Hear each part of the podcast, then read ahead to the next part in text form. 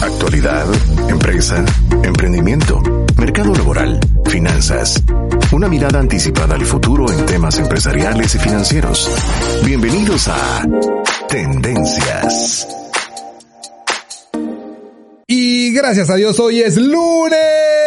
Sea usted bienvenido a una edición más de su programa Tendencia, celebrando los lunes, celebrando los inicios de la semana, una semana en que la gracia del Señor y el favor de Dios nos persiguen. Lunes 16 de enero del año 2023 y este es nuestro programa número 665, 665 programas que hemos tenido la oportunidad de estar con usted acompañándole los días lunes ya 10 años de estar acompañándolo y más de eso. Así de que bienvenido, mi nombre es Agner Mejía y hoy en esta deliciosa tarde que inició muy fría y luego fue calentándose por un día que fue muy soleado en la ciudad capital de Guatemala y luego eh, se vuelve a poner un poco frío al finalizar la tarde. Estaremos dándole eh, a usted diferentes contenidos. El primero de ellos tiene que ver con eh, la cápsula mantenerse rico que es diferente a eh, volverse rico. No es lo mismo eh, mantener ese dinero que eh, simplemente acumularlo, irlo acumulando y el cuidado que tenemos que tener en función del riesgo. Después de eso estaremos conversando con Yulisa Sánchez, un contenido de tendencias del mercado laboral. Y después tenemos información interesante que traerle de un anuncio, algo que quisiéramos que usted considere para continuar su proceso de aprendizaje y desarrollo, un taller que tiene que ver con identidad.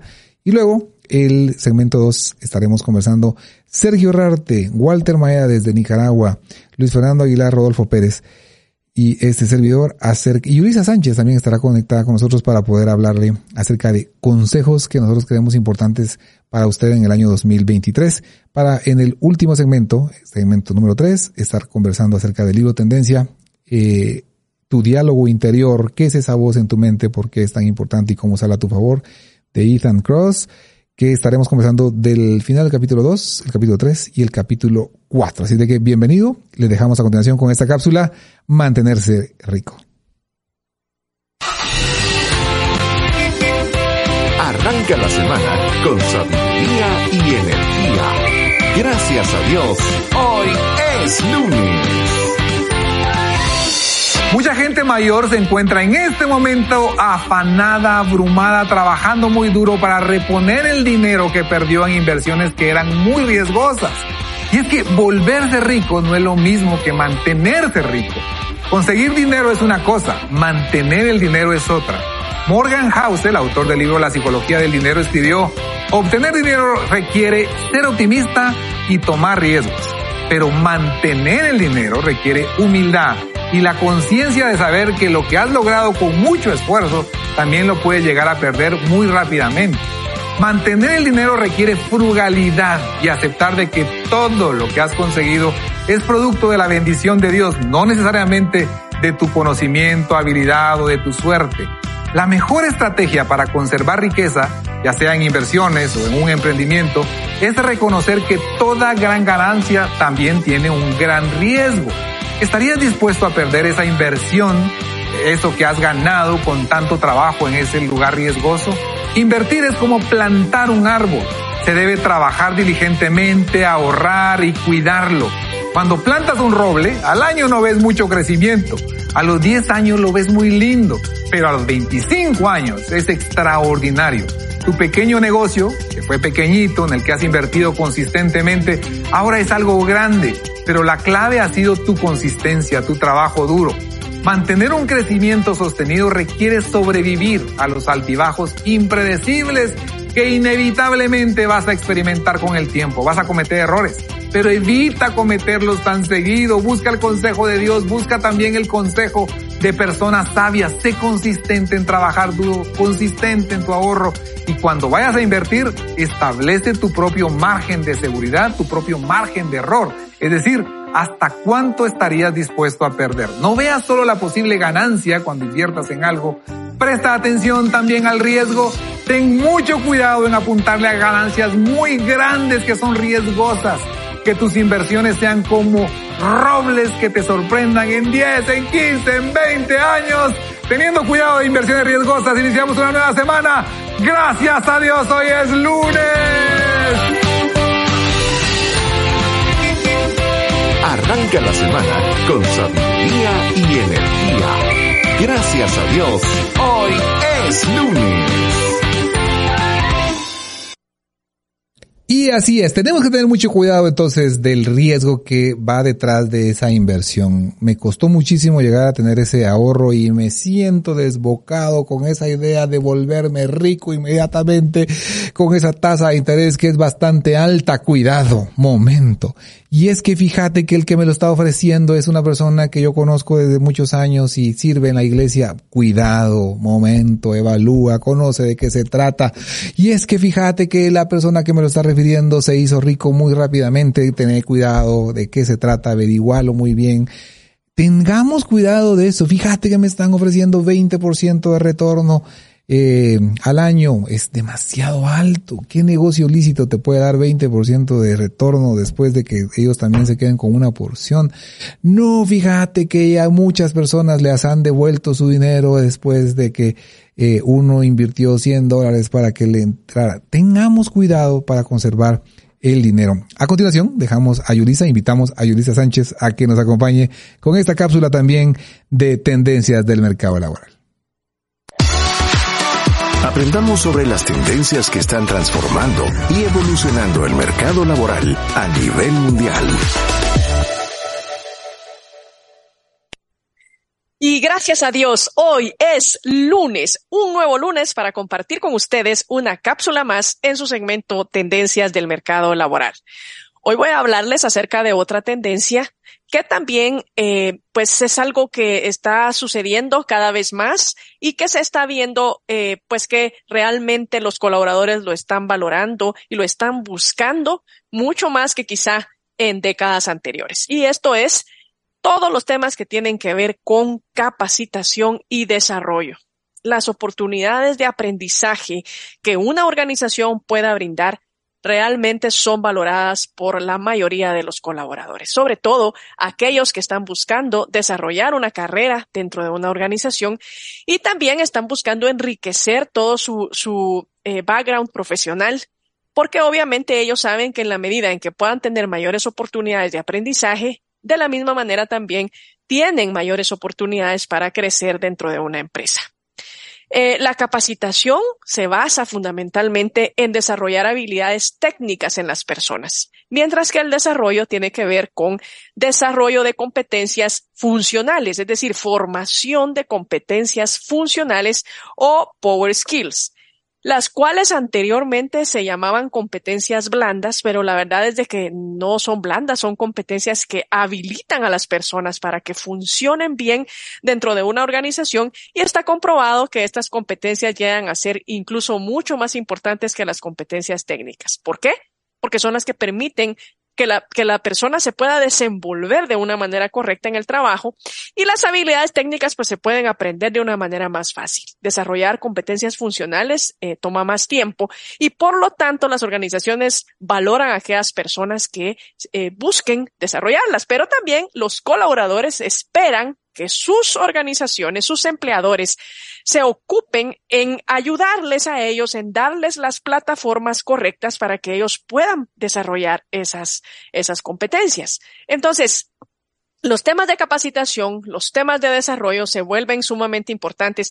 Y la otra cosa, aquí hay, hay, que considerar algo también que no es menor. Y es que las organizaciones que verdaderamente están buscando no solamente eh, fidelizar a su talento, sino asegurar la profesionalización y el alto desempeño en la compañía, en la organización, debieran estar invirtiendo en su gente, debieran estar buscando cómo los capacitan de una mejor manera, cómo desarrollan, cómo les ayudan a desarrollar esas competencias funcionales, porque eso hará que cuenten cada vez con personas mucho más competentes para las actividades que la empresa necesita para cumplir la estrategia del negocio, que es al final de cuentas lo que eh, todas las organizaciones buscan.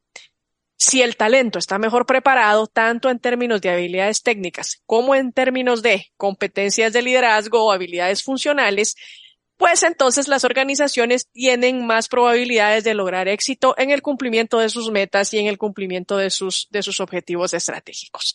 Por lo tanto, este es un tema ganar-ganar. Porque cuando las compañías invierten en la capacitación y en el desarrollo de sus colaboradores, están ganando gente cada vez más competente para el trabajo y para las tareas que deben hacer para lograr que la compañía no solo sea exitosa, sino que ese éxito permanezca y que sea sostenible.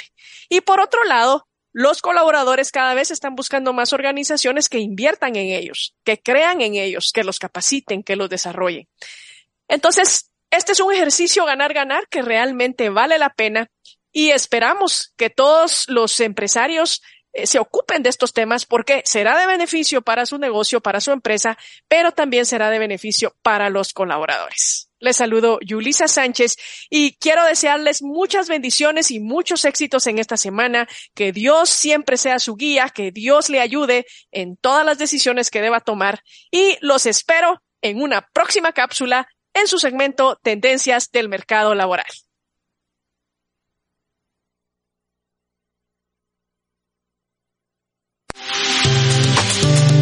Estamos disfrutando de una mirada anticipada al futuro en temas empresariales y de negocios. Todo en Tendencias Podcast Live. Y gracias a Dios, hoy es lunes. Qué bendición fue iniciar una nueva semana. La segunda quincena de este mes de enero ya pagaron. Para muchas personas también ya completaron el pago del aguinaldo, aunque eh, también se puede realizar el 30 de enero porque así lo dice la ley, la primera parte el 15 de diciembre y la segunda parte, hay muchas empresas lo hacen el 15 de enero, pero también muchas también lo aprovechan hasta el 30 de enero en el marco de ley. Pero eh, dándole la bienvenida a quienes se nos están sintonizando y nos preguntan también eh, cómo escuchar programas anteriores, sí, se hace a través de la Spotify, nos encuentra como podcast tendencias, tendencias podcast y también lo encuentra en las diferentes programas iTunes o eh, de, de, de, contenidos de, de podcast. Estamos en, todas esas plataformas. Nos encuentra así como Tendencias Podcast. Y eh, quería darle una recomendación. Mire, en algo que yo he logrado notar en muchos procesos en los que puedo tener eh, algún tipo de participación de finanzas personales, de eh, temas de empresa, de emprendimiento, eh, etcétera, que cuando las personas cometen nuevamente errores que supuestamente ya habíamos hablado en alguno de esos talleres y vuelven por un consejo. Y lo que puedo pensar es que el contenido tal vez eh, fue relevante, tal vez realizó todos los ejercicios, tal vez lo internalizó bien y tal vez está bastante motivado para adquirir pues un nuevo hábito. Sin embargo, ¿por qué el hábito no se desarrolló? El hábito de llevar cuentas de todo lo que estoy gastando todos los días, el hábito de sentarme y hacer una, cada vez que recibo mis eh, ingresos, poder hacer una repartición entre mis diferentes eh, gastos o egresos, es decir, eh, asignar una cantidad para ahorro, asignar una cantidad para los pagos de tarjeta de crédito, de deuda que pueda traer acumulada, etcétera. ¿Cómo, por qué no rompo ese hábito? Y la conclusión a la que he llegado se debe a que le encontré en un libro, por cierto, que se llama Hábitos Atómicos de James Clear, que dice por qué algunas personas cambian hábitos fácilmente y otras personas no lo hacen. Y la conclusión es, bueno, hay un problema de identidad. Si tú no crees que vas a cambiar algo, es difícil que lo cambies si tú crees que puedes hacer algo, es fácil eh, poder alinear las cosas para poder implementar lo que tengas que implementar. Yo estoy seguro que puedo pagar esa deuda, yo estoy seguro que puedo cambiar eh, esos hábitos, yo estoy seguro que puedo desarrollar un emprendimiento, yo estoy seguro que puedo vender, yo estoy seguro que, ¿verdad? Con la ayuda de Dios puedo generar nuevos clientes, nuevas estrategias. Y eh, esas personas que tienen esa certeza y confían en su eh, identidad cambian. Pero cuando una persona se cuestiona el poder desarrollar una nueva rutina o un nuevo hábito, eh, es por muchas veces por un problema de, identidad. Yo me considero tal vez gordito y que no tengo la capacidad de correr eh, o desarrollar un hábito de, de, correr o de hacer ejercicio o de comer bien. Y yo me veo así, me veo como una persona obesa o no sé, es, y, y el simple eh, hecho de verme así me limita para poder implementar mejores hábitos. Lo que quiero decirle, amigo oyente, es que eh, en efecto el vernos pobres, atados a deudas, eh, que no salir adelante, que no logramos aprender una clase en especial, el vernos, el problema de identidad muchas veces está metido en nuestro corazón por alguna razón. Tuvo que tener su origen en algún momento, en algún error, en una decisión que cometí, un fracaso, en una mala decisión que cometí en el pasado o por mucha información que me daban cuando yo era niño, que tal vez no era la información correcta o por el ambiente en el que crecí, eh, donde mi círculo social pues me daba mensajes que no son correctos. Eh, identidad. Y, este da paso a, un concepto que quisiera recomendarle, un taller que habla acerca de identidad. Eh, y que para mí es fundamental en tema de desarrollo de nuevos hábitos. El taller se llama de escasez a plenitud y el día de hoy, lunes, inicia en una sesión virtual, pero también habrá una sesión presencial, presencial en el Centro Comercial Los Próceres sexto nivel, en el Centro de Convenciones Ilumina Próceres, eh, iniciando a las 7 de la noche y terminando a las 9 de la noche. Y de igual manera, si usted no quiere movilizarse, también lo puede hacer a través de, la plataforma virtual. Hay una sesión también el día jueves, entonces tenemos estas tres opciones. Presencial, los días lunes, ver, saludar, rodearse de otras personas, de otras experiencias, conocernos, platicar. Hacerlo también virtual, otra opción, con un equipo de personas que estarán guiando estos contenidos y también hacerlo el día jueves. El taller se llama así, de escasez a plenitud, iniciando el día de hoy, si usted quiere todavía unirse, eh, la próxima semana también iniciará presencial en el Centro Comercial Los Próceres y también está la opción del día jueves.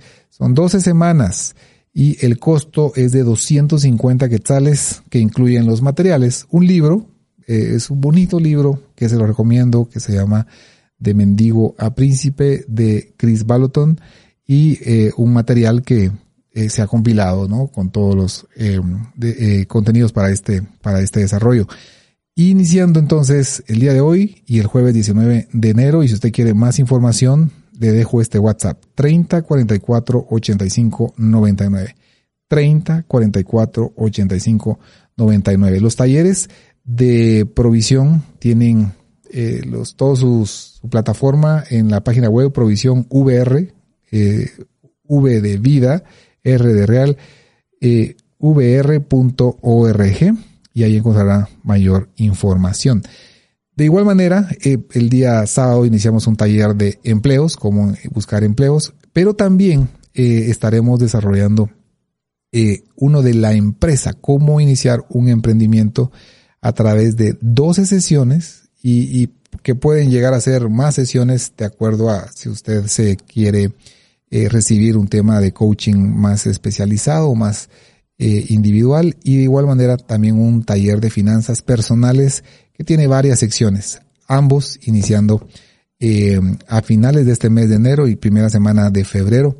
Así de que participe con nosotros. La idea es eh, adquirir el conocimiento, adquirir también herramientas que puedan ayudarle a desarrollar nuevos proyectos, un proyecto de emprendimiento, un proyecto de, de cambio de trabajo puede ser, o eh, una nueva profesión.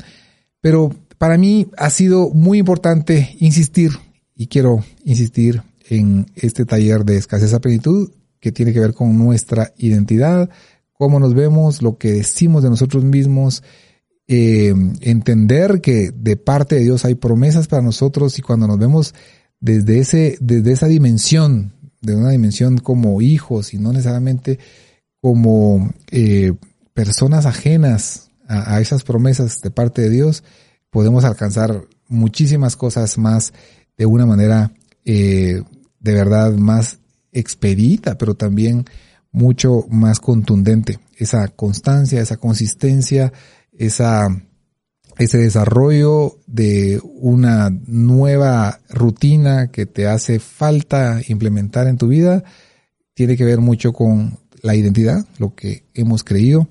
Quiero contarte que, eh, eh, bueno, cada vez más las investigaciones eh, sociales y todas las pruebas que se desarrollan utilizando método científico, de establecer una hipótesis, hacer pruebas para demostrar si es cierto o no es cierto, concuerdan más con las enseñanzas de Jesús y de que lo que nosotros creemos, lo que nosotros decimos, lo que nosotros nos llenamos en nuestra mente y en nuestras conversaciones internas eh, tienen que ver en el resultado, porque nuestro resultado es eh, un efecto también de lo que nosotros creemos y lo que nos alimentamos. En el programa de hoy de, Vaya con Dios, si tuviste la oportunidad de escucharlo, se habló acerca justamente de las expectativas, qué es lo que tú esperas y si tú esperas cosas buenas y si tú esperas lo mejor y si tú esperas siempre lo bueno de la gente, eh, eso es lo que vas a recibir. Pero si tú te llenas de cosas en tu mente, en tu corazón que te distraen, eh, sin duda pierdes tiempo y pierdes oportunidades al no estar atento y a esas cosas que en efecto están preparadas y que aparecen para ti. Así de que, recomendación de esta tarde de escasez a plenitud, transforma tu mente como hijos de Dios, iniciando hoy presencial o iniciando eh, perdón, hoy virtual o la otra semana también presencial o el jueves. Eh, 12 semanas de escasez a plenitud, eh, más información al 3044 8599. 3044 8599 o a través de la plataforma provisionvr.org, incluyendo manual y libro de mendigo a príncipe, transforma tu mente. Entonces, en este proceso de crecimiento personal. Voy a irme ya a un corte para poder luego regresar ya con nuestros invitados que ya están acá con nosotros en cabina y se los presento a continuación y de igual manera a las personas que estarán uniéndose con nosotros a través de la plataforma Zoom. Les recuerdo nuestra vía de comunicación.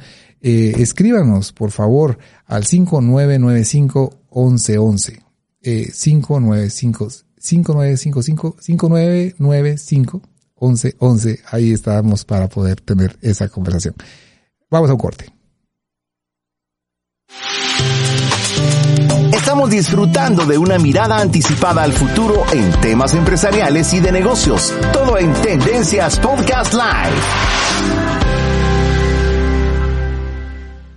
Y gracias a Dios, hoy es lunes aquí eh, a, muy contentos de verdad de estar ya en cabina. Si usted nos está viendo a través de YouTube, podrá ver que está con nosotros también ya nuestro querido eh, Rodolfo José Pérez, ingeniero. Bienvenido a Tendencias. Ingeniero.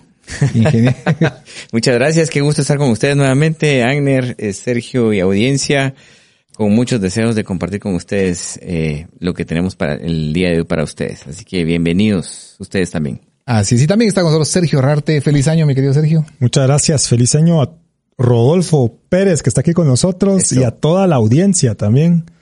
Que este año comience con éxito, alegría, paz, que es lo más importante. Y también está con nosotros Luis Fernando Aguilar, que la semana pasada estuvo con nosotros. Luis Fernando, bienvenido a Tendencias.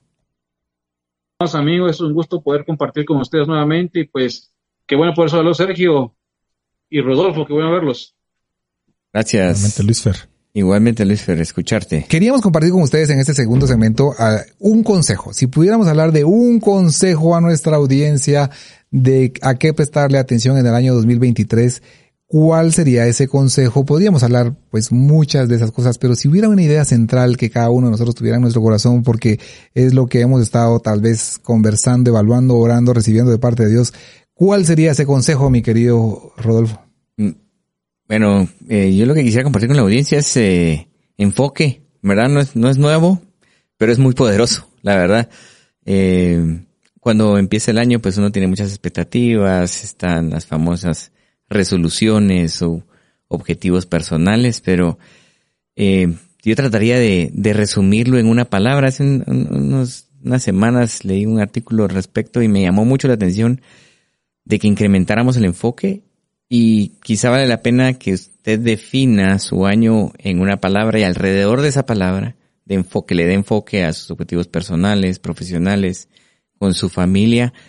Eh, por ejemplo, eh, gratificación o, gratitud o desarrollo, si es, va, va, a depender mucho de la etapa en que usted esté, pero que le ponga foco a una palabra que lo inspire. Obviamente, eh, para los que tienen eh, la oportunidad de tener la fe cristiana, pues el poder eh, tener un tiempo para dedicárselo al Señor y pedir esa, esa dirección para incrementar eh, pues diríamos ya eh, en, en, la tierra las probabilidades de éxito. Así que ese sería mi consejo, ¿verdad? Tal vez eh, reflexionar, ver dónde tiene la mayor cantidad de talento, de don, donde usted disfruta estar más, ¿verdad? En qué zona y luego desarrollarlo y seguirlo desarrollando, porque eh, pues Dios nos ha dado talentos a cada uno de nosotros, pero es responsabilidad de nosotros desarrollarlos. O sea, a veces se nos hace falta algunas cosas, pero la cosa es que tenga más filo, ¿verdad? Para tener más insight y crecer en ese lado familiar, negocios, eh, amistades, ¿verdad? Y, objetivos personales. Así que eso es lo que yo le podría decir a la audiencia. Excelente. ¿Saben una cosa? Me hiciste recordar justamente en ese libro, eh, Sergio Herrarte, que vos nos recomendaste para que lo leyéramos aquí al aire. Creo que César Tánchez también ya lo comentó al aire y, no sé quién más nos lo comentó que sería una buena recomendación que lo leyéramos al aire, el de Hábitos Atómicos de James Clear.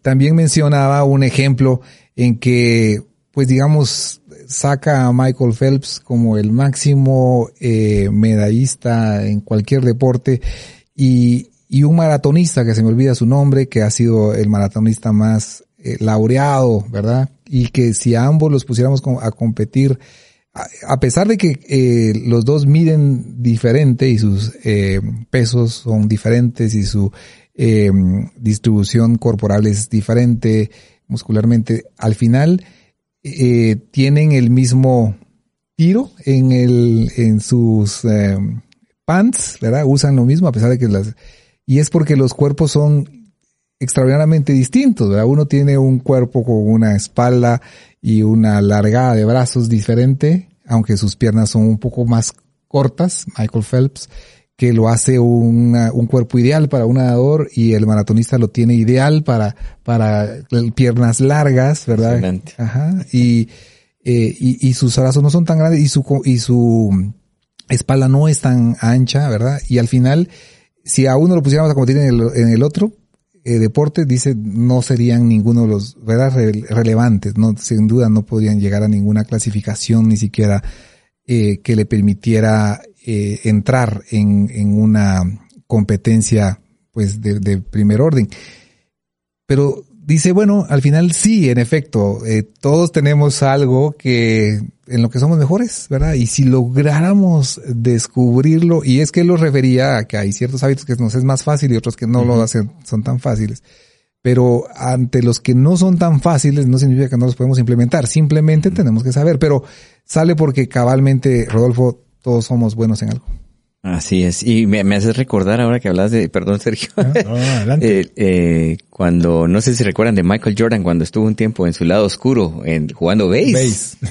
y, y, fue un boom, y todo el mundo tenía mucha expectativa, pero al final no, decidió regresar donde era genial, ¿verdad? O sea, no es que no lo haya podido lograr, pues, pero, pero le iba a tomar más tiempo, el rédito no iba a ser igual. Entonces, no es o, la frase aquella famosa, ¿verdad? Qué feo es ser la mejor versión de otra persona, porque no vas a hacerlo. Mejor la que Dios diseñó y disfrutarla y crecer y multiplicar y ponerla al servicio de los demás. Ahí es donde eh, identidad es clave, propósito, y esas dos nos van a ayudar a determinar el destino. Y, y, ahí nos vamos a realizar, y no solo nosotros, sino los que están alrededor de nosotros.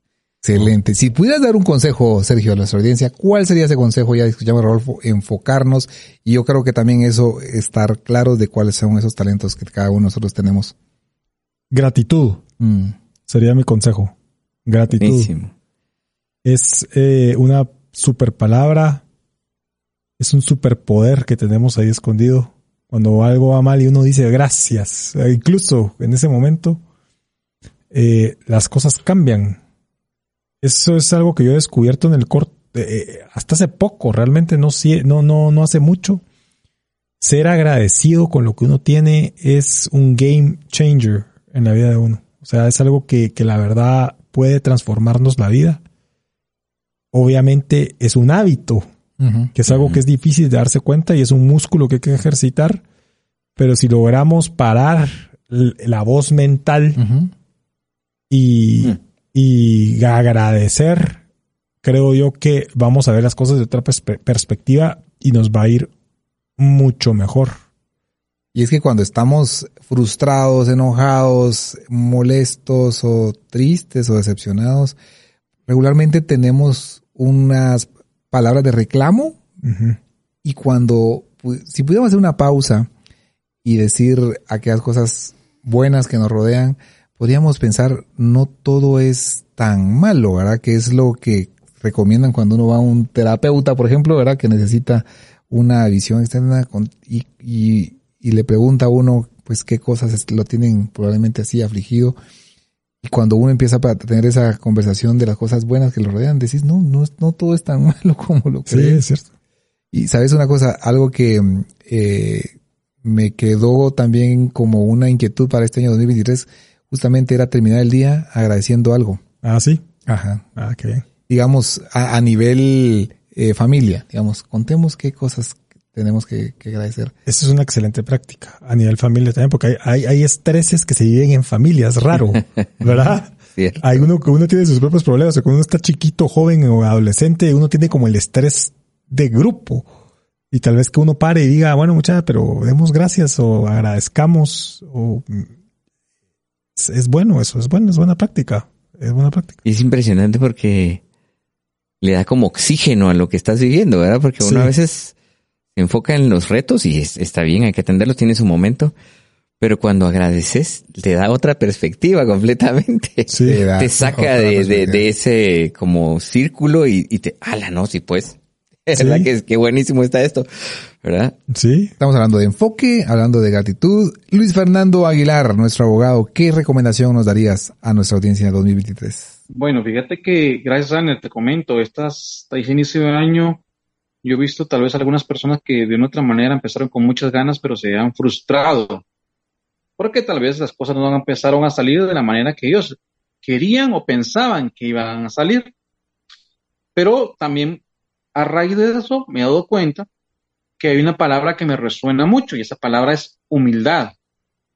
Porque de pronto, cuando no existe humildad, las personas se limitan y eh, por orgullo muchas veces no hacen cosas que podrían hacer o pedir ayuda.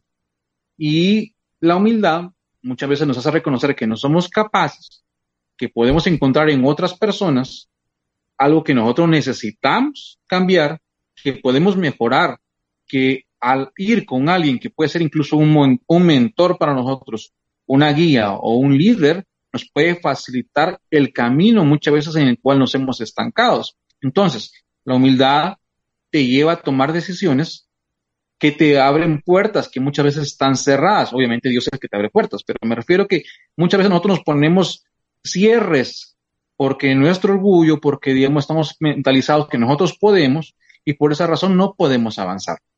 Y creo que eso es algo importante. Muchas personas también este año, a inicio de año, me han comentado, tal vez ha sido un tiempo en el cual han estado sin trabajo, las empresas no han funcionado, de otra manera ha sido difícil. Pero en base, con base en esa humildad, creo que también eso nos puede hacer aprender nuevas habilidades, saber que tal vez lo que aprendimos en algún momento y lo que fuimos buenos, de pronto ha caído un poco en desuso y necesitamos seguir aprendiendo.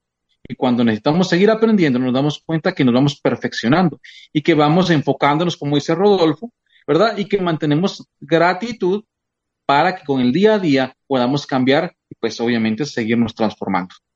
Qué genial. Fíjense que eh, José Cont no está con nosotros. Aprovecho Mm. a darle una felicitación a mi querido José Cont. Eh, José y su esposa Damaris son papás de Isaac, un Wow. bebé precioso. Gabriel. Y eh, sí, sí, Gabriel. no es Gabriel Isaac, no, no. Eso sí, sí, Gabriel Isaac. Gabriel Sí, Isaac. Exactamente, Gabriel Isaac. Y, y te bendecimos, de verdad, qué hermosa noticia, José. Felicidades a José. Felicidades. Felicidades. Y, y yo al finalizar el año, ¿se recuerdan que les pregunté cuál es el mejor libro que has leído? Contame. José me habló de uno eh, muchísimo, con mucha emoción. Yo dije, eh, eh, y lo empecé a leer, lo empecé a leer. Y la primera parte no me gustó. Ustedes no le dicen, ¿dónde está lo bueno? Dios mío, la canita, no logro encontrar la parte buena. Eh, Cuatro mil semanas se llama. Y la, la primera parte, digamos, tiene una parte filosófica en que el tiempo, pues, eh, es, es finito y que entre más productivo seas, más va, ocupado vas a estar, ¿verdad? Eh, es una realidad, entonces más bien tiene que ver con un cambio de nuestra actitud contra, con el tiempo, ¿verdad? Y muchas veces buscamos la forma de ser más productivos, pero eh, el asunto es que a pesar de que seas más productivo, vas a tener más tiempo disponible para hacer otras cosas que te van a seguir absorbiendo más cosas. ¿verdad? Entonces, no necesariamente es la, la solución. Eh, lo que quiero transmitirle a mi oyente es que sí me di cuenta que hay un tema de, eh, yo soy abanderado de la productividad, sí, pero cómo administramos nuestro tiempo mm. es vital, es vital. Y cómo administramos nuestro tiempo para ser eh, productivos y, y tener eh, tiempos también de ocio y de disfrute es vital.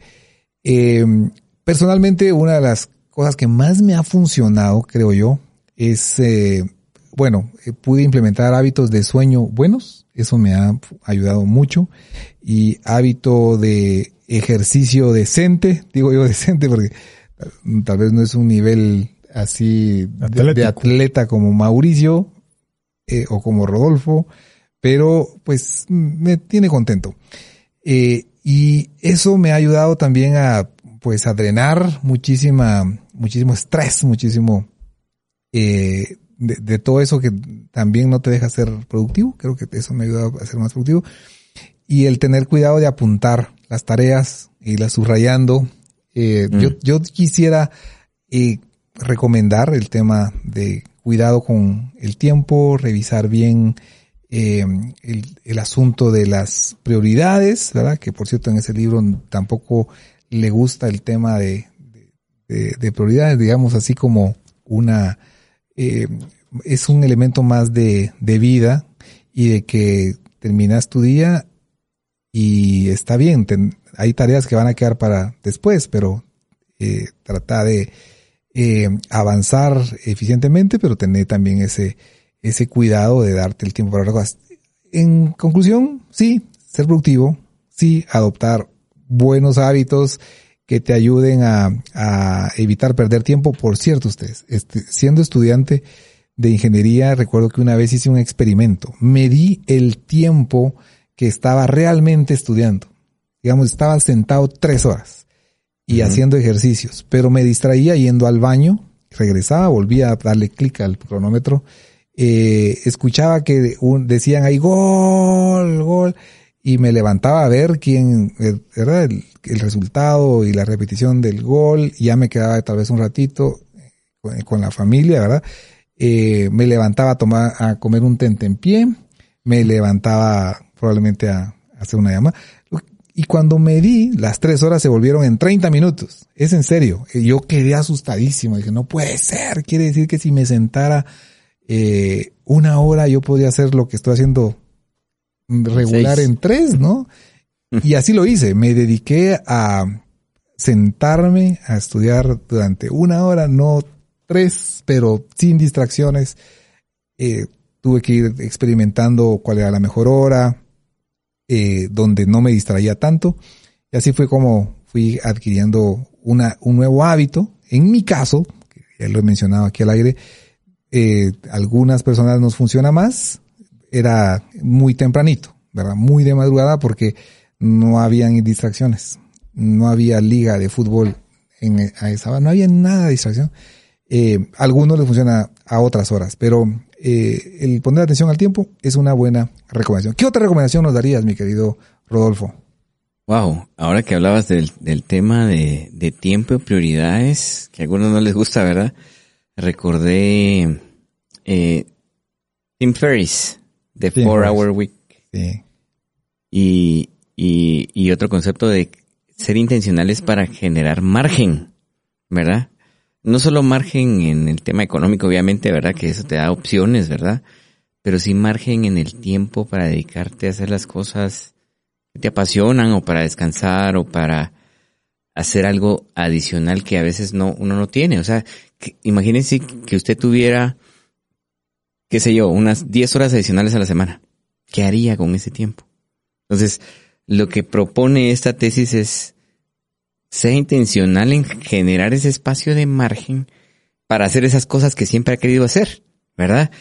Eh, no sé, que sea entrenar un poco más, sea al que le guste el deporte, o leer un poco más, o pasar tiempo con la familia, o hacer un viaje, ¿verdad? Eh, obviamente eso, eso, eh, tiene, tiene sus connotaciones, pero el concepto de margen, replicarlo a esos espacios, a mí me pareció genial, porque uno a veces dice, es que no tengo tiempo, y al final es, lo que, lo que dicen estas tesis es que, bueno, lo que no, no es que no tengas tiempo. Y a veces se lo he hecho a mis hijos y se enojan conmigo cuando se los digo. Es que no tengo tiempo. No, lo que pasa es que no es tu prioridad y les duele, ¿va? es que también muy dura la frase, va a ustedes, pero, pero cuando uno se sienta a, a, a, a, evaluarlo, se da cuenta que, oh, sí, yo no le he asignado la importancia que le podría asignar. No estoy diciendo que no hay semanas intensas y duras, ¿verdad? Pero el poder ser intencionales en esa gestión nos permite tener margen. Y qué rico tener margen ustedes. Ajá. Para, para hacer, no sé, quería, querías pasar un tiempo con tu esposa, ir a tomar un café, si no lo haces seguido. Y si lo haces, ¿verdad? Hacerlo un poquito más distendido, ¿verdad? O leer aquel libro que, aquel librote que quieres leer, ¿verdad? Sí. Y, y te lo vas a disfrutar y no vas a estar con que tengo que ir a, no, o sea, le hiciste el margen, que es, es un lindo concepto, pero es bien desafiante, pero me, recordó ahora que estabas hablando del tema de, del tiempo y qué tan bien lo estoy distribuyendo y cómo lo estoy utilizando. Qué genial. Otra recomendación. Otra recomendación, Sergio. Yo creo que una buena recomendación es, es ejercítese su mente y su cuerpo y hágalo una prioridad, como dice Rodolfo. Em, yo, lo, yo el otro día estaba pensando en esto y, y en la vida particular, estaba filosofando. Eh, y hoy vamos a hablar de diarios y, y, la importancia de escribir, pero es como cuando uno le invita a una fiesta, a una boda, a un evento, y uno ese día quisiera ir a comprar su traje, sus zapatos, su, su, su, su, se quiere ir a cortar el pelo y de repente se da cuenta que, le gustaría estar un poco más delgado para verse mejor. Em, o, o, le gustaría estar más sano para poder hacer alguna cosa que lo invitan a última hora. Eh, la importancia de poner como prioridad algunos hábitos que no parecen relevantes en el corto plazo es como prepararse para una fiesta a la que uno no sabe si lo van a invitar. Mm. Eh, entonces, ejercitarse, leer, estar tranquilo, eh, cultivar estos hábitos de aprendizaje, de levantarse temprano o, salir a correr un poquito, comer un poquito mejor. Yo este, se lo estoy diciendo a alguien que le cuesta comer bien, a mí me cuesta muchísimo comer bien. Eh, sí hago bastante ejercicio, pero me cuesta comer bien. Em, es como estar preparado por si algo va a pasar y pasa. O sea, eventualmente lo van a invitar este año a usted a algún evento y tal vez no le van a quedar esos pantalones del traje mm. que usted se quería poner. O sea, es como ese mindset de estar listo. Eh, los estoicos en un libro muy bueno que se llama El ego es el enemigo o, en El obstáculo es el camino también, que ojalá los leamos en la radio, em, habla de un soldado que siempre está listo aunque no haya guerra. Pues tener esa mentalidad como, como, como de prepararse. Para mí la lección del año pasado fue hacer ejercicio y comer bien, porque trae muchos beneficios y es algo tan fácil de hacer, si uno lo piensa fríamente. Eh, entonces, ese sería mi consejo. Y, y aquí está el secreto, creo yo no, no piensen en los cuerpos fantásticos de Instagram o de Facebook. Siéntase sano, pues salga a caminar y siéntase bien y, y, y, tomes el tiempo de caminar un poquito, tomar un poquito más de agua y eso es suficiente por ahora y después suba un poquito más y después un poquito más. Pero yo creo que por ahí va, va, va algo simple de hacer que le va a traer muchos beneficios. Haga ejercicio y lea una página al día de algo. Así es, una página al día de algo, eso está genial, me gusta, me gusta la recomendación, una sola página, todos podríamos leer una sola página de algún tema que nos llame la atención de un libro o de un autor que quisiéramos conocer. Luis Fernando Aguilar Sabón, ¿estás por aquí? Para que nos Correcto, mi estimado Banner. Dame otro consejo, dame otro consejo, ya me dejaste picado. no, estoy pensando mucho en lo que dice Sergio y lo que dice Rodolfo y creo que en esa línea yo puedo pensar, por ejemplo, en lo que hemos hablado y remarcado mucho tiempo, la creación de nuevos hábitos. Pero como humanos creo que tendemos a postergar y procrastinar, ¿verdad?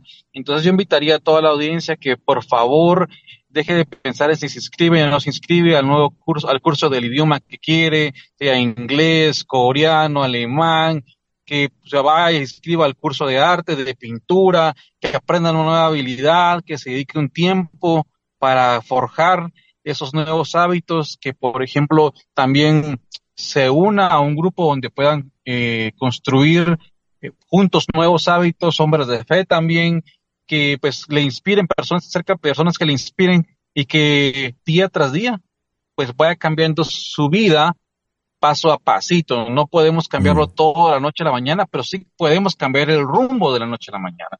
Entonces, eh, ya es creo que un, hábito para nosotros, mal hábito, procrastinar y dejarlo pendiente. Y tenemos muy buenas intenciones, pero tenemos que recordar que no vivimos de intenciones, sino la menor de las acciones es mayor que la más grande intención, Aner. Entonces yo le invito a esa audiencia que deje de pensar si lo hace o no lo hace, que vaya por eso que le ha estado inquietando, que seguramente es parte de Dios en el corazón.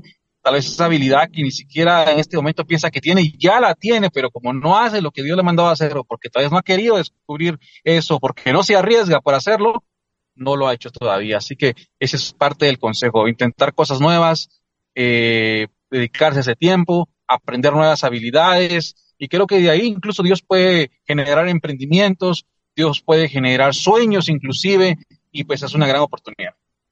Mencionaste algo, Luis Fernando, que bueno, a mí me sorprendió muchísimo cuando lo leí en un libro y era que eh, yo creo que se los comenté aquí a mis amigos, pero era que en una investigación eh, que eh, relacionaba a que yo me reunía con personas que comían sano, eh, es decir, cambia, me reunía más frecuentemente con dos, tres, yo paraba comiendo sano. Por increíble que parezca, de verdad, esto es lo que me pareció increíble. Si yo me reunía con personas que, digamos, tenían problemas de obesidad, yo igual tendía a ponerme obeso. Y era porque eh, sí existe una, eh, un tema de, cultural, ¿verdad? Que nos afecta en, en, nuestros hábitos y en nuestra toma de decisiones. Es, eh, si yo estoy con eh, Sergio y con Rodolfo platicando más seguido, eh, y ellos me hablan de que leyeron tal autor y que se sintieron Sergio nos ha inspirado a leer el de El ego es el camino de Ryan Holiday. De Ryan Holiday, sí, que vos lo estás leyendo y que lo, también lo tengo en mi lista este año. Así como otros que, que nos ha sugerido, pero eh, que cuando eh, se dan esas conversaciones, uno se siente pues motivado a, leer. Entonces, sé que suena algo tal vez repetitivo, pero con quienes yo me reúna, voy a generar también parte de esos hábitos en, en mi ser como algo que yo también voy a estar adoptando. Entonces es muy, muy importante el tener esa intención de tener reuniones o conversaciones con personas que me pueden ir sumando a las que yo eh, parte de esas de esos de ese montón de de pruebas test o experimentos que han hecho eh, tienen todas esas connotaciones de reunir personas eh, con digamos que tienen familias más eh, con las que conviven mucho digamos y entonces yo tiendo a hacer eso en todo es así también con, eh, si yo me reúno con gente que tiene malos hábitos, ¿verdad? Yo también, eh, para mí van a ser justificables esos, esos malos hábitos. Prestar atención. Último consejo, mi querido Rodo. Eh, bueno, el, el, último consejo tal vez sería, yo creo que todos en, eh, cuando arrancamos nuestro año, nadie, nadie, absolutamente nadie planifica, voy a estar más obeso, voy a estar enfermo, voy a tener una mala relación con mi cónyuge, Nadie planifica eso, ¿verdad? Pero es, un concepto que aprendimos hace años, ¿no? El, el de la docena diaria, ¿verdad? O sea, tener claridad en qué eh, vamos a invertir nuestro tiempo, nuestro esfuerzo y ser intencionales en construirlo, ¿verdad? Por el otro lado, también yo sé que muchas veces se arrancan los hábitos, las metas, los objetivos y a final del primer mes se frustran un montón, ¿verdad? Ustedes y, y, a veces nos ha pasado, nosotros mismos hemos pasado por ese camino. Entonces, eh, también considero que es importante tomarse la mano de Dios, ¿verdad? Rendir, ¿verdad? Porque yo sí creo que hay que ser intencionales en, en lo que nos han dado y desarrollarlo y multiplicarlo, pero también hay zonas donde tenemos mucha lucha y ahí nos toca rendirnos y decir, Señor, te necesito. No es que nosotros no recuerdo una, una experiencia cuando era chiquito, en primero grado de primaria, o no, tercer grado de primaria. Yo había estudiado muy bien para un examen de ciencias. Entonces oré y le dije al Señor, en aquel entonces, Dios, ¿verdad? Eh, Dios, hoy sí estudié.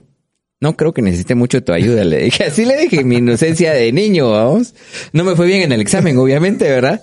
Pero fue una gran lección, ¿verdad? Porque aún donde hay es, es la zona de tu don y donde no es la zona de tu don, a ser dependientes de Él, a rendirnos, a pedir dirección, porque no solamente es el trabajo arduo, sino es la dirección es la dirección. dirección. Entonces ahí, pues ahí es donde entra la parte de foco. Porque no es solo alimentar mi ego, ¿verdad? Sino que, que el Señor sea el que te dirija. Y lo más lindo es que a veces uno piensa que no, el Señor me va a mandar saber a dónde, al África, a hacer misiones y voy a estar en un lugar donde no quiero estar. No, el Señor te diseñó, Él sabe qué es lo que te apasiona y ahí te vas a brillar. Entonces no tener temor a esa oración y, y dejar que Él nos dirija, porque el fruto va a ser rico para ti y los que te rodean. Y más que poner atención a los resultados en el inicio del año, pongamos atención a nuestra dirección, ¿verdad? Hacia dónde nos estamos dirigiendo, porque un pequeño cambio de dirección puede llevarnos a un destino totalmente distinto. Así de que eh, apuntalo esa recomendación que nos dio eh, Rodolfo de tener cuidado en nuestro enfoque en este año 2023. Última recomendación, Sergio. Aprendamos a comunicar. Para ah, mí, esa sería la otra cosa que descubrí en el 2022 yo me di cuenta que yo no soy bueno comunicándome. Tal vez soy un poco bueno hablando en público, pero tal vez no comunicándome. Diciendo qué quiero, eh, por qué me está molestando esto, cómo. Y mire, solo con pensarlo, yo ya comencé a tomar ciertos cambios en mi vida. Algo tan simple como decir, yo quisiera estar en esta posición dentro de la organización. Ah, no sabía. No, no, no tenía ni idea. Y uno cree que, que, lo dijo, pero nunca lo dijo. Tal vez lo dijo fatal. Entonces, eh, aprendamos a comunicar. Yo personalmente me lo digo aquí a la radio, voy a tomar un curso este año para aprender a comunicar. Ya leí el primer libro al respecto, muy bueno, se lo recomiendo, Cómo hablar como TED, de ah, Frank Galo. Excelente libro. Em, para que aprendamos a comunicar. Warren Buffett dijo, y lo dice constantemente, la mejor, el mejor curso que yo he tomado en mi vida es el curso de Dale Carnegie. Es el único mm. título que él tiene pegado en su oficina. Eh, que es un título de cómo hablar a un público, influenciar a las personas, porque es bien importante hablar, y, pero no hablar, comunicar eh, lo que uno quiere.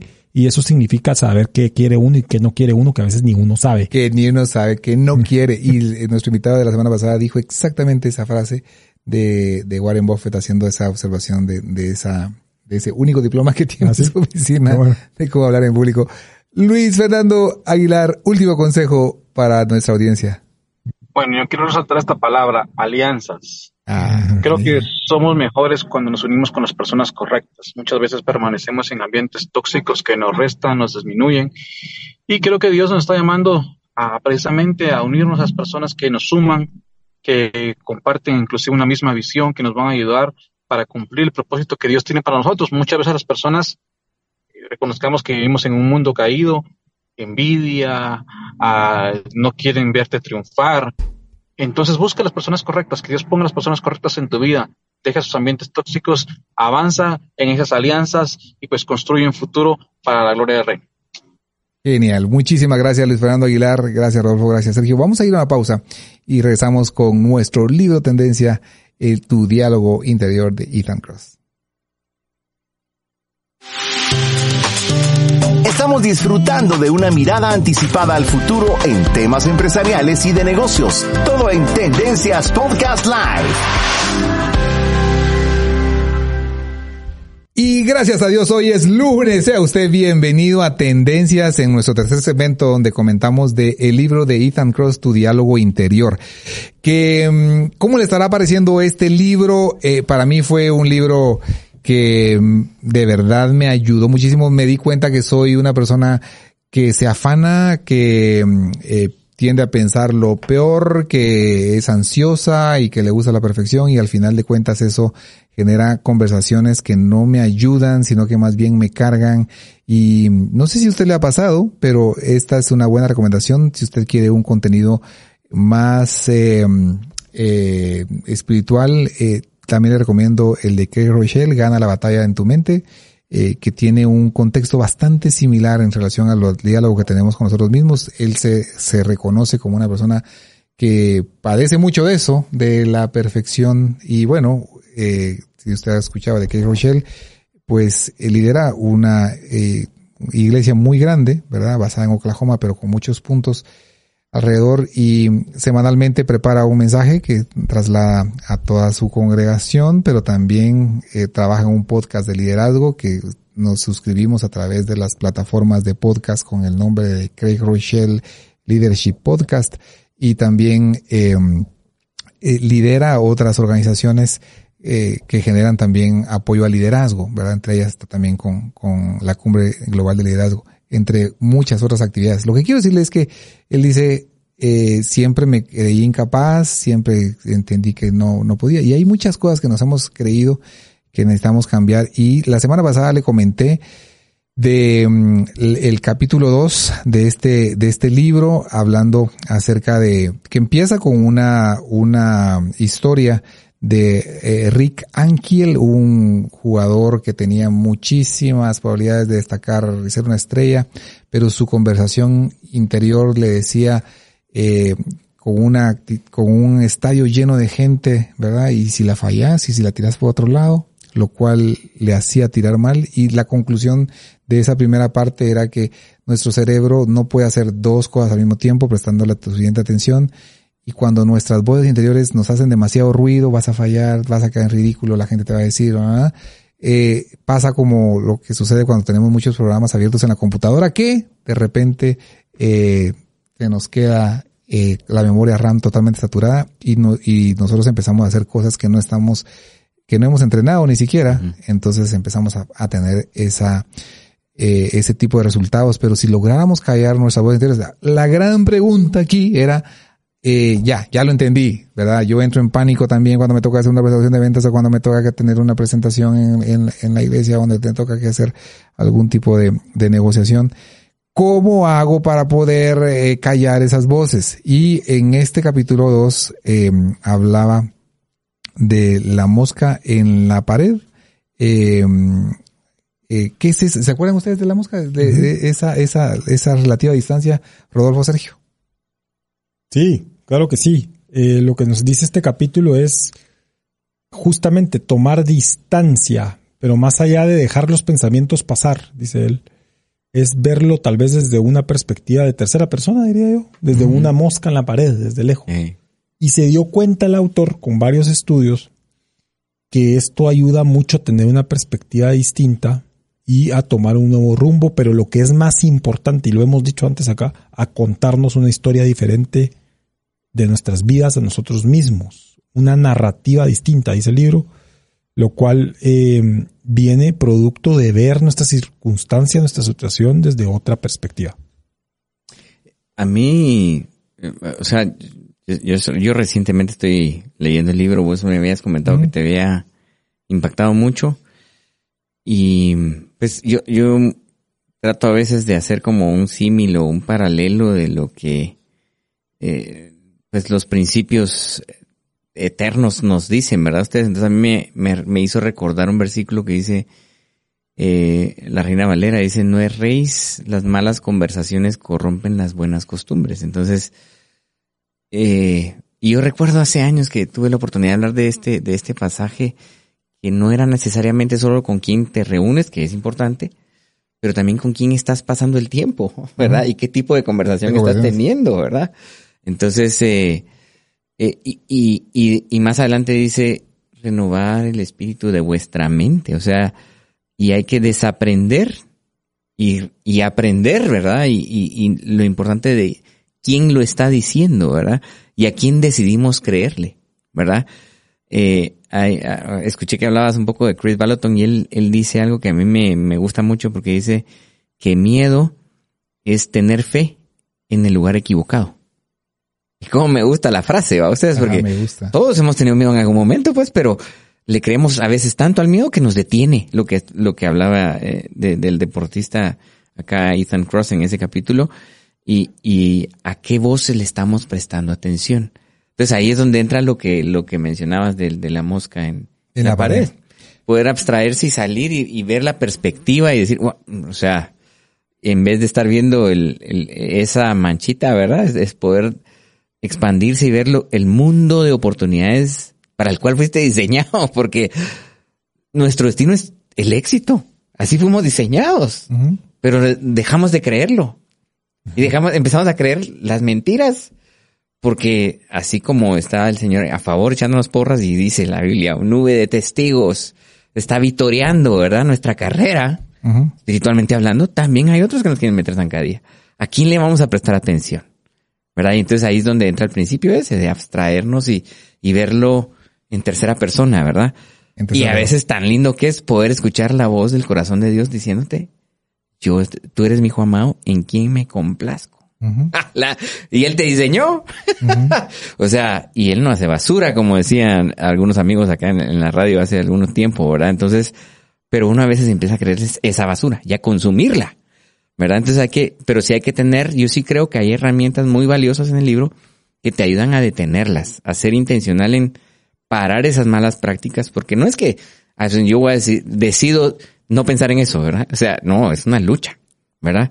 Y, y, pero cuando uno logra encontrar la, la, identidad, empiezas a caminar de acuerdo a ese principio. Entonces ya no, ya no riñes, porque sabes cuál es tu esencia. Entonces, no, sí, Dios me diseñó para el éxito. Así es. A veces puede ser hasta arrogante, si uno lo, se lo dice en público, ¿verdad? Pero si tú te lo crees adentro del corazón y, y caminas con esa identidad, o sea, claro, Goliath van a ver, pero la identidad va a marcar tanto que no le vas a tener miedo, le vas a quitar la cabeza. y, aquí hay una, recomendación, y por cierto, un saludo cordial a Raimundo Rodríguez que nos manda a saludar, que está en sintonía también, nuestro querido amigo Ray. Saludos, Ray. Saludos, Ray. Y, dice eh, que enseñarles a las parejas a distanciarse durante los desacuerdos en sus relaciones disminuye el deterioro romántico. Dedicar 20 minutos para intentar resolver sus conflictos desde una perspectiva de distancia llevó a las parejas a experimentar menos infelicidad. El tema aquí es que muchas veces podemos decir, pero ¿por qué está así? ¿Por qué se cree? ¿Y qué, le pasa? Pero si pero decime. Desde, ajá, pero si lo viéramos desde el lado externo, tomando distancia es, ¿y qué tal si hoy fue un mal día? ¿Qué tal si tuvo una situación en el trabajo que ella no suele ser así? O él no suele ser así. Eh, sin duda el tráfico también afecta lo que quiero decir es esa conversación que diría un buen amigo, que te dijera, vos no, no es tan así como lo estás pensando, tomar distancia. Eh, es lo que habla aquí como ese distanciamiento o como esa mosca a la pared, como ver las cosas desde una perspectiva de afuera, Sergio. Sí, es, es, es eso justamente. La distancia nos da una perspectiva como de frescura, como que nos da oxígeno. Y lo más increíble de este teatro en casa que tenemos en la mente Em, es que no solamente funciona para el presente, podemos ver hacia atrás y podemos ver al futuro desde una perspectiva eh, eh, ah, de, distancia, podríamos decirlo. Podemos reinventar la narrativa o interpretarla de otra manera, diría yo. Em, y el libro comienza dando, en este capítulo, que estamos hablando del 3, ¿verdad? Comienza dando un ejemplo de una analista para la, para la NSA, que es la National Security Agency de Estados Unidos. Es como lo más secreto que existe, que sabemos que existe, porque dicen que otras, ahora yo, soy, medio conspiracional. Deberíamos tener otro, otro, otra radio, otro, otro programa de hablar de conspiraciones, pero, eh, una de las analistas seleccionadas fue tan poderosa su forma de aplicar este principio que logró frenar por así decirlo, un posible eh, fracaso profesional dentro de esta agencia y el, ejemplo es complejo, pero lo que, lo que ella logra es entender su historia de tal manera que eso la empujó a ser mejor profesional, por así decirlo. Entonces, si yo renarro mi historia, puedo cambiar mi rumbo, como, como, como dice el, como decía Rodolfo ahorita, ¿no? Si me cuento, si, ¿qué, qué, qué guion voy a decidir leer de mi historia? El que Dios dice de mí, o el que algo más en mi cabeza dice de mí, yo mismo, quiero, ¿verdad? Entonces eh, es bien, bien, pues yo, yo creo que la invitación a mí mismo es pues el, de, el, que, habla bien de mí, el que habla éxito de mí, ¿verdad? Eh, más, más, es más difícil de lo que parece, pero, mm. pero ahí está. Sí, porque son paradigmas mentales. O sea, si lo vemos desde la, yo no soy psico, psiquiatra ni psicoanalista, pero sí recuerdo un principio que enseñaba Eric. Hablaba mucho de que uno a veces tiene surcos mentales. Surcos mentales. Y que como que vas el carro y tú quieres ir para allá, pero el surco te lleva hacia la, hacia, hacia donde no quieres ir, ¿verdad? Por eso es que lo importante de desaprender y quitar la estructura mental que nos lleva a ese pensamiento o círculo vicioso de no puedo, no me salió, no lo logro, no voy a salir, ¿verdad? A cambiar esa narrativa, como decís, elevándolo, ¿verdad? A, la dimensión donde, donde no vivimos de acuerdo a creencias limitantes, sino a verdades liberadoras. Porque uno a veces empieza a creer esas que no son verdades, pero son creencias para uno y se vuelven la realidad. Y son limitantes, ¿verdad? A abstraerlo. Y por eso es que el tema del, zoom out, ¿verdad? Que habla el, libro. ¿Verdad? De abstraerte de eso y empezarlo a verlo desde la cosmovisión con la que fuiste diseñado. Es que eso es lo tremendo. Que tenemos todo ese diseño. Así fuimos por diseño creados, ¿verdad? Pero como hemos vivido en un, como bien decía Luis Fernando, en un mundo caído, tenemos ese patrón, eh, viene como patrones también de herencias o conductas de herencias que uno aprende y dice, no, así, así es. Pero el, romperlo, como bien decís, eh, viene la renovación del espíritu de tu mente. O sea, no es solamente blanco, blanco, blanco, blanco, ¿verdad? Sino es renovar el espíritu de tu mente, la cosmovisión de cómo se conceptualiza tu identidad. Porque esa identidad te da propósito, lo que hablaba anteriormente, identidad te ayuda a descubrir tu propósito y te ayuda a caminar hacia tu destino. Entonces, el, zoom out es, es muy bonito porque te saca de ese surco y te lleva a una verdad, ¿verdad? De, tercer cielo, pues, ¿verdad? Eh, para declarar la verdad y empezar a renovarlo y a declararnos esa verdad. Estaba en, no había tenido la oportunidad de manejar en la nieve, lo leí en, uno de los libros de Craig Rochelle, sí, sí, creo que era este, Gana la batalla en tu mente, que cuando manejas en la nieve, está, hay una tormenta nevada, no ha pasado la máquina que quita la nieve, estás, eh, tienes que escoger tu surco, escoge tu mm. surco, ¿verdad? Porque no, donde te metas ahí vas a seguir durante, ¿verdad? Un, un, un buen trecho. Entonces no es tan fácil cambiarse de carril, ¿verdad? Y es cabalmente lo que pasa con nuestra mente, ¿verdad? Que tenemos ciertos surcos mentales que ahí va nuestra, es porque es más fácil eh, tomar decisiones y como sabemos, nuestro cerebro trata también de ahorrarse esfuerzos, lógicamente es, su configuración. Pero, eh, ¿qué pasa si, ok, está bien, me voy a abstraer, voy a salir, me voy a tomar distancia, voy a tratar de ver las cosas no como que vienen en contra mía, como que estuvieran revelando toda la humanidad en contra mía en ese momento, sino que voy a tratar de ver las cosas desde un punto de vista externo. Entonces, eh, pero no, yo de verdad tengo un, es que no tengo ni idea del tamaño del problema. La recomendación dice, eh, en base a un psicólogo eh, James Penn Baker, que dice, a lo largo de su extensa y distinguida carrera ha demostrado que con solo pedirle a las personas que escriban sus mm. experiencias negativas más terribles durante 15 a 20 minutos para crear una narrativa sobre lo sucedido, por así decirlo, provoca que se sientan mejor, acudan menos al médico y que su sistema inmunitario sea más saludable.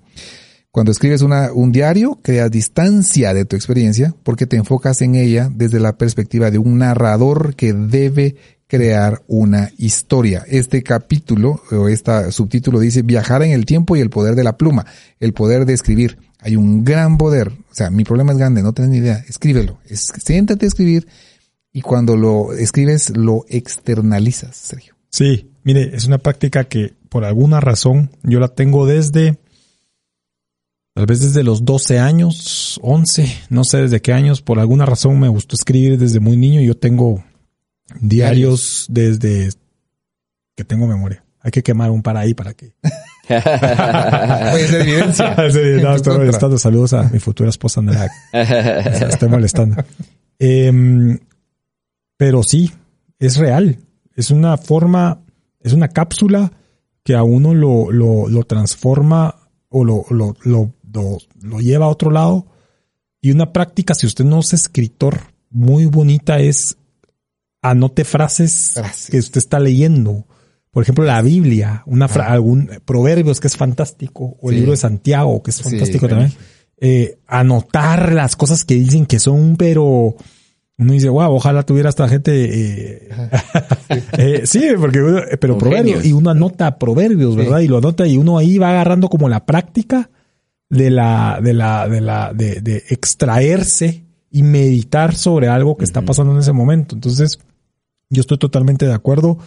Eh, son terapias que le van a dejar pagando mucho dinero, pero aquí le estamos ahorrando bastante. estamos ahorrando un montón de eh, ya llego en su diario, sí. Sí, sabes una cosa, yo eh, como me reconozco que he tenido esta dificultad, eh, he, he, tomado estas prácticas. ¿Cuáles, Agner? Todas, incluyendo la de Craig Rochelle, una que me encantó, que era agarre una caja, una caja de zapatos, escriba ahí el problema que la tiene hoy sin dormir.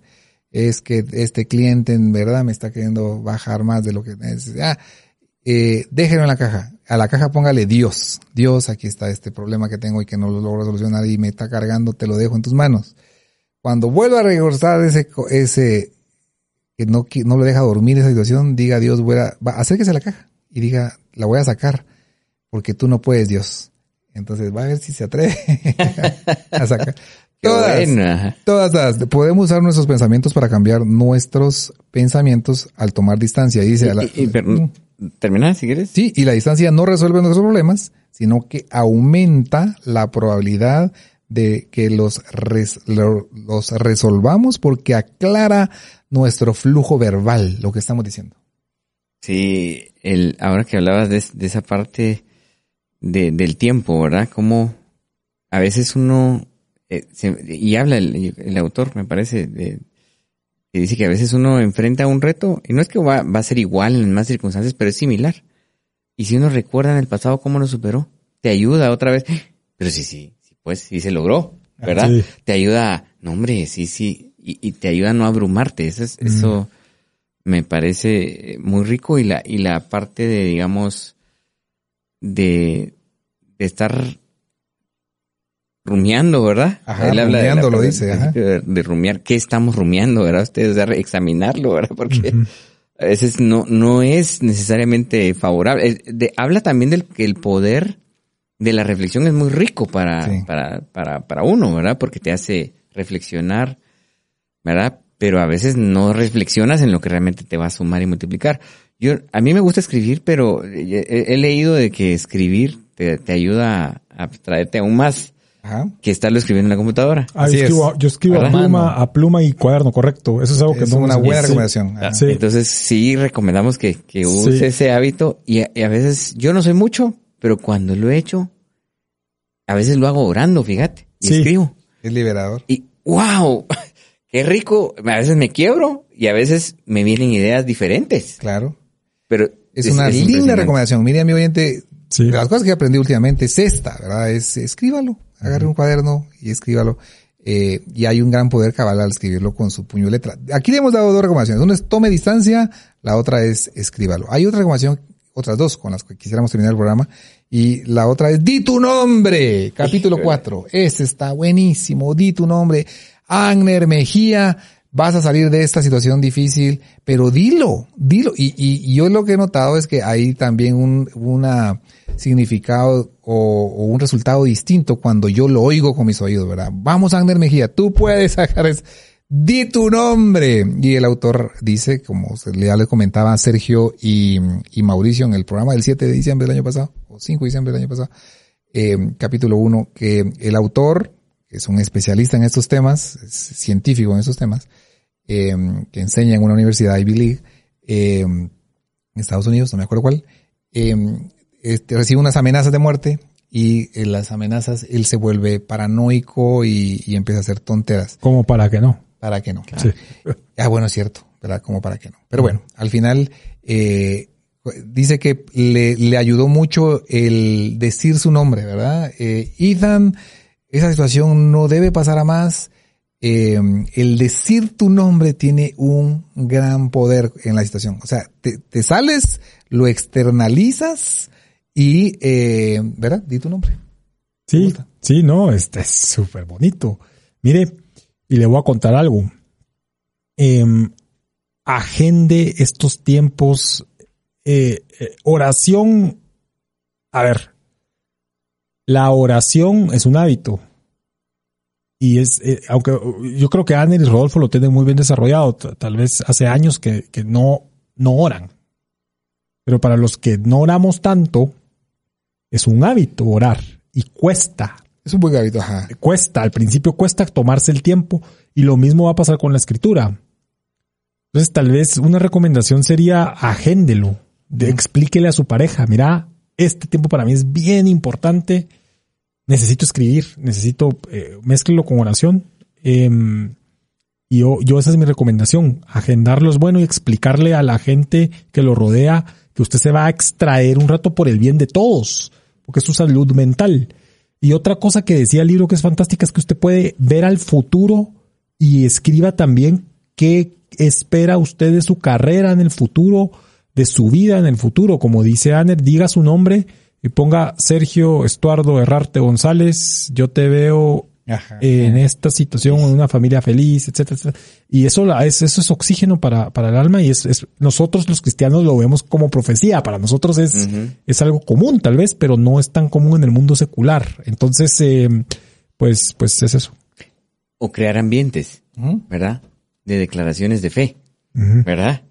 A veces uno se, se, chivea, diríamos, en buen chapín, pero hacer esas declaraciones de que vas a lograrlo, vas a llegar, me veo con una familia completa, integrada, y empezás a generar un ambiente en tu casa que atrae eso, no es, no es superstición, no es, porque habla el libro también de que puede tenderse a ser un tema supersticioso, pero pongámosle fundamento bíblico, digamos, eh, digamos, eh, mirad bien lo que oyen, dice. Entonces, hay que declararlo para que entre por tus oídos. Romanos 19, 10, con el corazón se cree para justicia, pero con, la, boca. se confiesa para salvación. Entonces, los demonios también te escuchan y tiemblan, ¿verdad? O se ponen de acuerdo contigo, depende de qué dices. Entonces, crear un ambiente que incomode a las tinieblas y que tenga que ser la luz la que prevalece, porque la luz, si uno la, la pone, definitivamente la oscuridad se disipa. Entonces, empezar a generar esas condiciones de fe con tu nombre, porque a veces a, a veces a uno, bueno, no sé si a ustedes les pasó, pero a un adolescente le daba hasta vergüenza decir su nombre. A algunos de mis compañeros no les gustaba su nombre. O a mí misma. Pero ahí te das con nombre. Y así fui creado, es mi concepción porque tengo valor y hay gente que lo aprecia y cuando empezás a ver que hay gente que lo aprecia, porque no veo lo que le está viendo, ¿verdad? Entonces empezar a declararlo, llenar ese ambiente de fe. No es superstición, no es por confesión, sino es por el espíritu que declara lo que estás diciendo. Y la última cosa, eh, eh, me quedó eh, pendiente una, pero esta es para mí muy importante mm, porque creo que no lo habíamos visto así. Un repelente social. A finales de la década de 1980, un psicólogo belga que usaba anteojos llamado Bernard Rimet decidió experimentar eh, cuál es el, el, las, cómo reaccionamos ante las fuentes, eh, fuertes emociones negativas. Dice, el descubrimiento de Rime demostró que nos sucede a todos sin importar edad, nivel educativo, hombres, mujeres de todo el mundo, desde Asia hasta Estados Unidos y Europa, descubrió lo mismo. Las emociones fuertes, cuando algo fuerte te pasó, tú quieres contarlo y lo cuentas y cuentas todos los detalles. Te sientes bien al desahogarte y contarlo. Problema es que lo cuentas y lo vuelves a contar y lo vuelves a contar y lo vuelves a contar. Y entonces es lo que dice, dice, eh, muchos tenemos un umbral limitado a cuánto desahogo podemos escuchar, incluso de la gente que amamos, así como que tan frecuente podemos tolerarlo si nos sentimos que somos escuchados, si no sentimos que somos escuchados. Entonces, cuando el equilibrio conversacional está disparejo, las colecciones, las conexiones sociales se desgastan. Por eso se llama un repelente social. Cuando estamos, eh, lo contamos, contamos nuestra tristeza, nuestro desamor, nuestro desencanto, nuestra la injusticia que vivimos con esa situación del trabajo, una vez con un buen año, pero después lo volvemos a contar y lo volvemos a contar. Y se vuelve un repelente tengamos cuidado, ¿verdad? De no estar repeliendo a la gente, repeliendo a la gente con esa conversación trillada. Eh, y claro, empecemos a, tener esas conversaciones positivas. Y es algo que también hemos notado cuando en mi memoria están tantos detalles de esa situación que, mm. viví, ¿verdad? Y es que habían 18 grados, era, ¿verdad? En la calle y el viento soplaba. Y, y cuento tantos detalles que están todavía metidos en mi cabeza. Necesito una nueva narrativa porque eso se vuelve un repelente social. Tengamos cuidado. Totalmente. Qué increíble esto. O sea, es poderosísimo. Em, yo aprendí por las pésimas, no las malas, las pésimas a no hacer eso a no llegar a un ambiente y decir, ah, me pasó tal cosa, yo sufrí, yo hice esto, estoy pagando mi crédito estudiantil, estoy viviendo esta situación. Aprendí algo más que pésimo que hay, no sé, por las terribles, a no hacerlo. Y ahora hago lo contrario. Siempre hablo que, ¿cómo te va de maravilla? Eso es lo que contesto. ¿Cómo te va de maravilla? Eh, genial, fantástico. Porque a una corta edad aprendí, especialmente cuando uno está solo en alguna situación, a no hacer eso. ¿Por qué a, a la gente realmente, a poca gente le importa? y, y, y, y, a la gente que le importa, le importa escucharlo una vez y lo que lo quiere ver a uno es feliz. Entonces es mejor contarle a la gente, mira, estoy re bien, mano, me pasó otra cosa. Y ser muy selectivo y muy cuidadoso quién le cuenta a uno, con quién, porque sí uno puede ser carnada y mm. carne fresca para la gente también malvada. Entonces, eh, eso. Qué buena recomendación. Y ya para terminar, Rodolfo, eh, bueno, e, esta, esta recomendación, eh, tenemos que sanar, digamos, en, nuestro corazón y tener una nueva narrativa. Algo que leímos en el libro Remember de Lisa Genova eh, era que nosotros podemos reconfigurar nuestros recuerdos. Increíble. sí, tratar de contar, porque nuestro cerebro va aprendiendo las cosas de, va sobreponiendo lo nuevo sobre lo viejo. Entonces dice que si lo aprendemos a ver de una manera distinta, pues tendremos una nueva narrativa de las cosas. Y, y también que qué bonito es estar con alguien que está apasionado por la vida. Ajá, sí. No alguien que se está quejando de la vida, ¿verdad? Y no es que no hayan espacios, hay momentos, pero qué rico es estar con alguien que le gusta lo que hace, que se apasiona, eh, te conecta y quieres estar más tiempo con él. Con todo lo contrario, cuando es un apático de la vida, cuando solo ve lo que no es bueno, y a veces la gente por simpatía pues te escucha y te da el espacio, pero al final eh, se va distanciando el repelente social. Un repelente social. Amigo oyente, gracias por habernos acompañado en este programa de tendencias. Gracias por seguirnos a través de YouTube o a través de Facebook Live. Y también le recordamos que los programas están disponibles en la plataforma de Spotify o la plataforma de Deezer o la plataforma de iTunes. Ahí nos encuentra como eh, podcast Tendencias y eh, lo esperamos la próxima semana. Este fue el programa número 665. Gracias Rodolfo. Gracias Sergio. A ustedes, gracias. Gracias. Y lo esperamos la próxima semana. Tendencias es una producción de Ilumina FM. Conoce más visitando ilumina.fm.